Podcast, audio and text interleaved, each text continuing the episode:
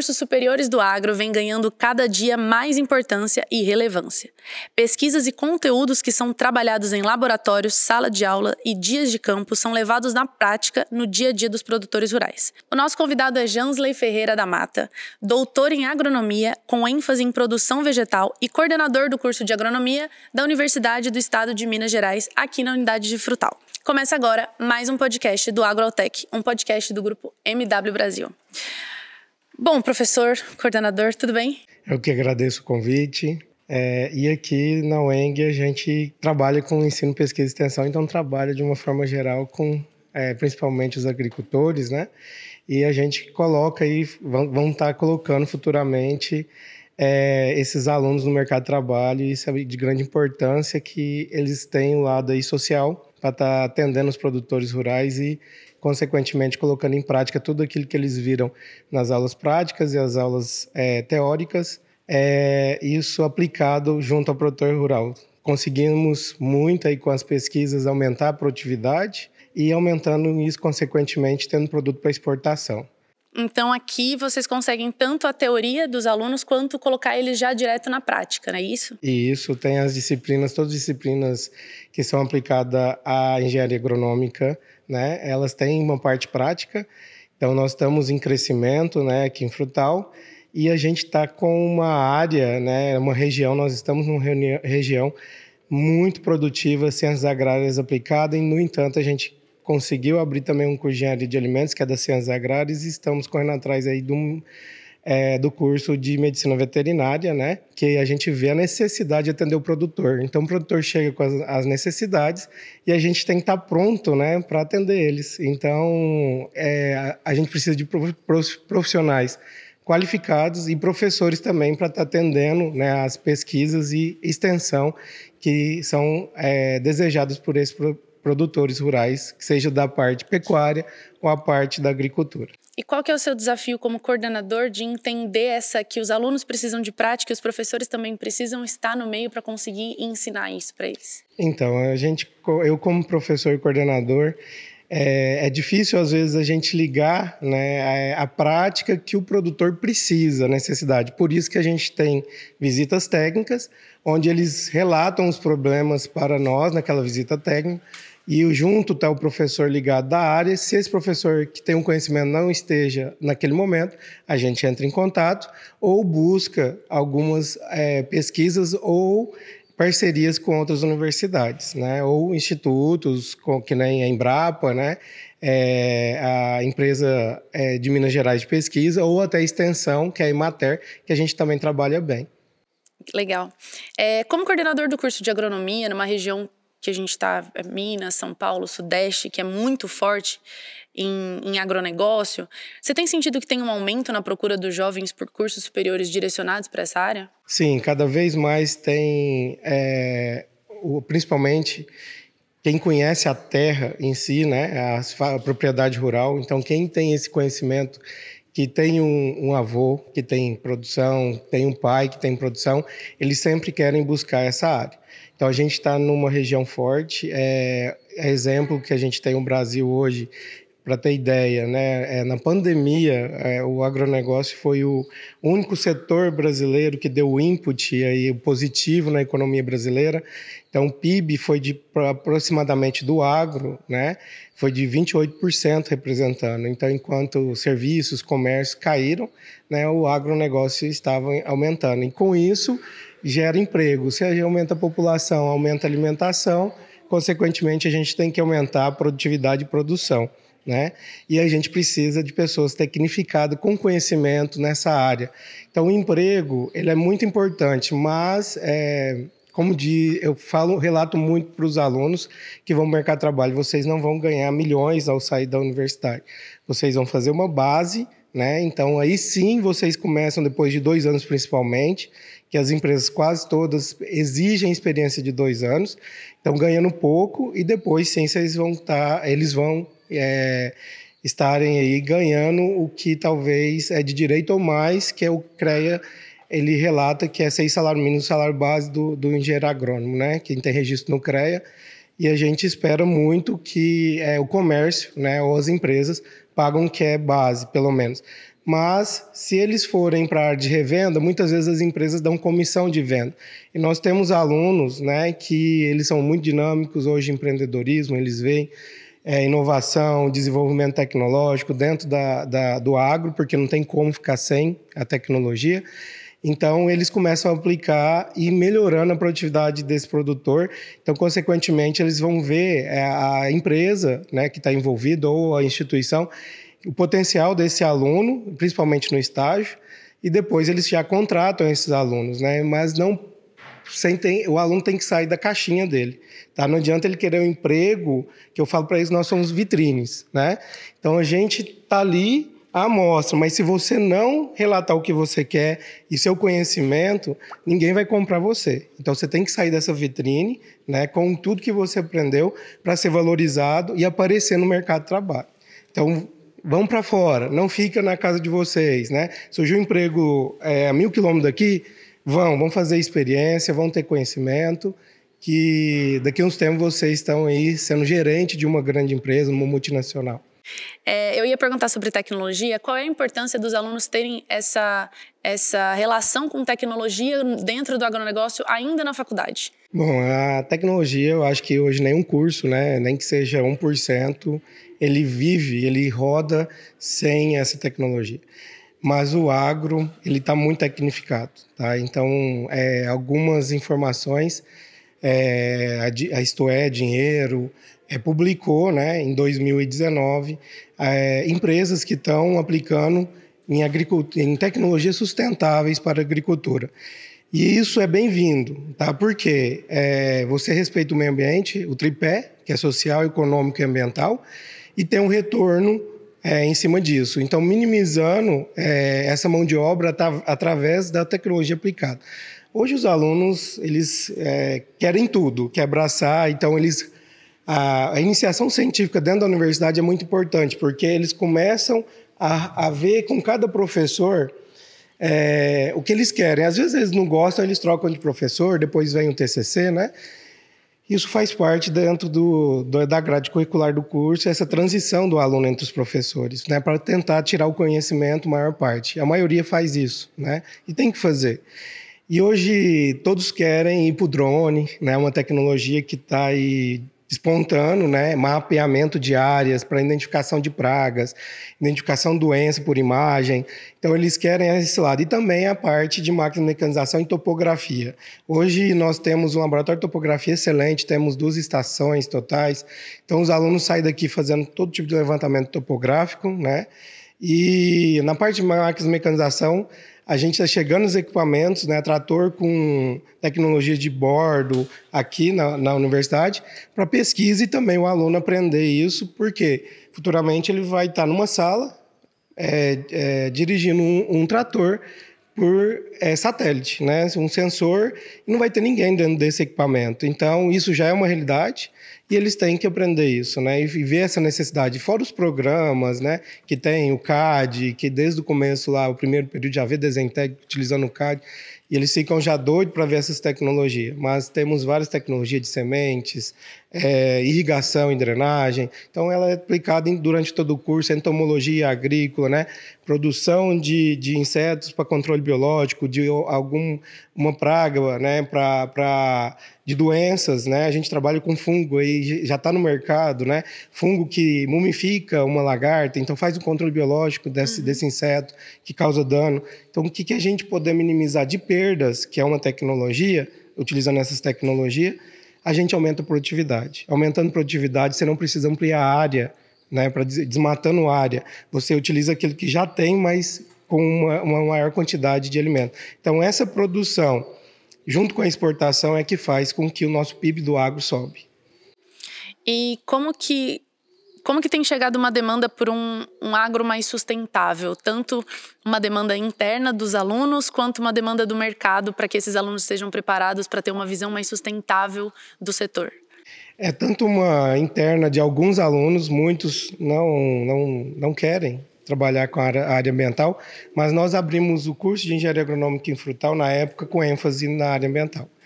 Então nós pegamos o modelo é, do Sul, o Sul trabalha muito os cursos de engenharia agronômica do, da região sul do Brasil trabalham muito com o lado ambiental.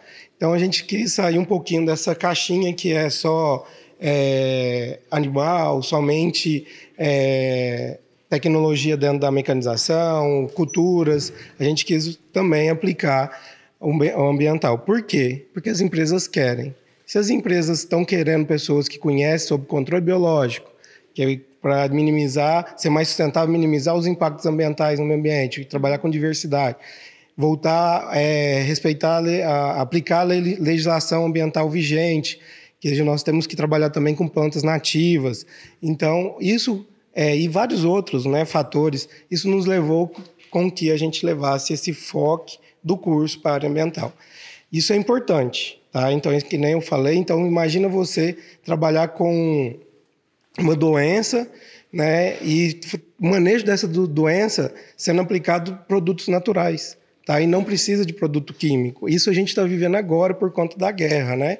Então a gente sabe que a Rússia é o maior, a maior é, o maior país que entrega produtos fertilizantes químicos para o Brasil. Uhum. E aí está parado, né? Então o preço está lá em cima, a lei da oferta e procura, e consequentemente ah, os ah, representantes nacionais de produção que a gente tem, eles estão recomendando não aplicar por conta do valor que está e não acha. Então, nós temos aqui na, no município de Fronteira, com divisa com Frutal, a gente tem uma fazenda de produção orgânica, que a gente trabalha lá com pesquisa. E lá tem um idoso de mais de 90 anos que ele vai para campo, né? então é uma agricultura familiar. E ele relata que na época que ele era jovem, a produção não tinha um pacote tecnológico que era o químico, né? É fertilizante químico, é, inseticidas. Ele produzia com o que tinha. Ele trabalhava com mato, né? Com, incorporava ele como orgânico, então não precisava. Então isso a gente está voltando nesse momento de guerra, né? De, da Ucrânia com a Rússia é, voltando, essa, esse antigamente, antes do pacote tecnológico, né? Então, lá, 1950, a gente está voltando, então, esse sistema produtivo, vendo que funciona, tá? Então, nós temos várias propriedades, não é só o convencional, né? Então, a gente está valorizando muito também o sistema agroecológico e orgânico que tem na nossa região. A gente contempla a região macro, tá? Pegando até o estado de São Paulo, que a gente está bem próximo à divisa aqui. Então, isso é uma realidade, tá? Então a gente não pode fugir dessa realidade, as necessidades dos produtores. É, a gente sabe que o agro é muito forte, né? E exige uma qualificação muito grande para entrar no mercado, porque é um campo muito amplo, né? É, você acha que tem espaço para todo mundo no agro? Bom, é, quem quer trabalhar e tem uma cabeça de empreendedor, inovador, tem. Tá? E é o que eu falei, tem que sair da sua caixinha. Tem que ir onde tem a necessidade, né? Então, abraçar isso. Tem, tem emprego, porque é, a engenharia agronômica das ciências agrárias é a mais antiga ciência, né? É, que tem, que existe no Brasil. E então o pessoal também aposenta, né? Então a gente vai substituindo eles aí também, o mercado, é isso, né? A gente coloca aluno no mercado, é, formandos no mercado da área de ciências agrárias, e ele, querendo ou não, tem mercado de trabalho. A gente precisa de profissionais nessa área. Que eu falei, se o alimento aumenta, a produção vai ter que aumentar, tá? seja agrícola ou pecuária. Então a gente chama de agropecuária ou agroindustrial, que pode atuar nessa área também. E cada vez mais eles necessitam de gente, profissionais mais qualificados. Então, se eu quero, o meu foco é uma multinacional, primeiro, vão, o, o aluno ou o, o, profissional ele tem que focar também numa língua, né? Onde que ele quer, qual que é essa empresa, se ela é dos Estados Unidos, então vamos entrar no inglês, vamos ter uma base de inglês, que isso é muito importante, tá? Então, para você conquistar esse espaço aí no mercado de trabalho também, é mais uma oportunidade. Aí tem alguns que querem a área de educação, então é, precisa então entrar também de alguma língua, porque você tem que fazer o um mestrado, exige o doutorado, né? Então quem quer ir para esse lado, ou estudar muito, focar sempre. Você quer um concurso do mapa, Ministério da Agricultura, foca um ano, pega os editais antigos, né? Então foca ele, tá? E você vai sair muito bem na, na, na prova, porque eles mudam algumas coisas, mas você está preparado para fazer aquele estilo de, de avaliação que tem lá a prova, né? Que é o que o edital do concurso contempla. Muita gente ainda olha graduações, no geral, como desnecessárias, principalmente quando é, estão ligados a pessoas com altos cargos em grandes empresas. E o que, que você tem a dizer sobre isso? Bom, é, eu acho que é o contrário, né? Eu acho que quem quer alcançar um cargo importante, por mais que a gente vê pessoas que não têm estudo alcançando, é mérito deles, mas pode ter certeza que ele é um autodidata, alguma coisa ele tem, poliglota por si só, isso, isso já aconteceu e acontece, né? E, mas, se você quer buscar oportunidades de é, ter uma remuneração melhor e um cargo melhor, busque uma universidade, estuda, tá? E faz uma especialização naquilo que você gosta. Bom, para finalizar, é, eu queria saber qual que é a sua visão sobre o mercado, tanto no, no, na questão acadêmica quanto na, na prática, né, do profissional no campo. É, e o que, que você espera dos próximos alunos que estão entrando para essa jornada no agronegócio? Bom, é, eu vejo o mercado como muito amplo dentro das ciências agrárias. Né? Então, quem quer trabalhar, ele vai correr atrás e vai ter aí o seu, é, seja através do estágio, que já vai ficar na empresa, seja através de é, entrevista dentro de uma empresa, mas o aluno primeiro ele quer, ele tem que correr atrás, ele tem que querer, ele tem que, porque o conhecimento ele vai ter. A gente pensa assim, e agora, formei, o que, é que eu vou fazer? Eu não sei nada. Não, tá enganado, tá? Eu já passei por isso, né? Todo mundo passa por isso e a gente começa a aplicar aquilo que a gente aprendeu e ver que a gente precisa só uma forma mais de ler, correr atrás dessa informação, daquele conhecimento que aquela empresa naquele momento que eu estou é, trabalha. Se ela trabalha com abacaxi, que é a nossa região que é forte nessa área, eu vou então ter o conhecimento do abacaxi, eu vou ser o melhor do abacaxi aqui na região, né? Então, mas você tem que correr atrás, tá? E quanto é, trabalhar, é, gente, o Brasil é muito forte, né? O agronegócio, é, ele, como diz, ele é espetacular por conta disso, porque é, a agricultura não para. Então, sempre está trabalhando. É, emprego não faltou nessa pandemia, foi teve a contratação aqui no Sudeste é onde que teve maior contratação. No Brasil, o Estado de São Paulo foi que contratou mais. Então, desemprego dentro do agronegócio, principalmente é, pensando em lavoura e pecuária, teve mais de 10 mil vagas, né? E contratou essas 10 mil vagas preencheram, seja ela com formação ou sem formação, porque a gente sabe que o homem do campo muitas vezes não precisa dessa formação, tá? Mas tem que ter experiência. Então o aluno vai ganhar experiência, ganha. Quando?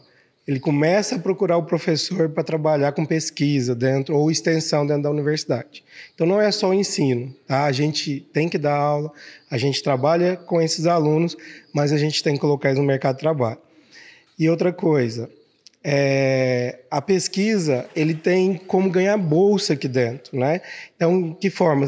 Trabalhar com iniciação científica, focar naquela determinada pesquisa, onde ele vai estar tá ligado ao produtor ou, ou aquela propriedade para fazer aquela pesquisa, ou na área experimental. Então, ele vai conhecer aquela cultura que ele queira trabalhar. Então, a gente não faz um projeto de iniciação científica sozinho, a gente faz com o aluno. A gente questiona ele com o que, que você gostaria de trabalhar Vou mais uma vez, vou puxar sardinha para o abacaxi, aqui na nossa região. É, o cana, né? Ele quer trabalhar com cana, então ele, a gente, ele vai pegar aquele professor que é expert em cana e vai estar, tá, ele vai estar tá sugando o conhecimento desse professor e em campo também, porque a pesquisa você vai para campo, você vai desmanchar esse experimento depois, vai conhecer toda é, a é, parte fisiológica, é, é, ecofisiologia da cultura e vai, você vai entender tudo sobre aquela cultura e depois você vai entender sobre os efeitos climáticos, que tem algumas disciplinas, porque os fatores é, ambiental, eles podem também alterar a produção, né? Então a gente não tem esse controle, mas ele vai entender sobre isso, né? Onde ele vai buscar e o que fazer, tá? Então, aumento de produtividade para nós hoje é o mais interessante, principalmente pensando numa agricultura mais sustentável. Acho que é isso, muito obrigada. Tem mais alguma coisa que você gostaria de falar para alunos, futuros alunos formados? Não, eu acho que. Vou, vou comentar alguma coisa, eu acho que são sonhos. Tá? Um exemplo, quando eu liguei para uma aluna que ela tinha passado na segunda chamada, e quando eu liguei, ela começou a chorar do outro lado, que era o sonho dela, que ela não tinha passado na primeira, na primeira chamada, mas quando eu liguei, ela falou: Não, amanhã eu vou ir chorando. E gritava a mãe dela de felicidade. Eu acho que a gente trabalha com sonhos, né? Seja ele dentro do vestibular, seja ele dentro do curso, mas a gente quer que esses alunos eles trabalham com a sociedade de forma justa e sustentável, mas dando atenção também para o ser humano. Nunca esquecer que nem sempre é, quem tem a formação é quem tem o conhecimento. Então, às vezes, aquele senhorzinho que está lá no campo, na enxada, que acorda às 5 horas da manhã e pega o sol do dia inteiro, tem muito mais conhecimento que a gente. A gente tem que respeitar muito eles e aprender com eles, tá? Então, isso é um, é um ensinamento muito grande que a gente tem aí para os alunos e com os profissionais. Muito obrigada pela sua participação. Até o próximo podcast do Agrotech.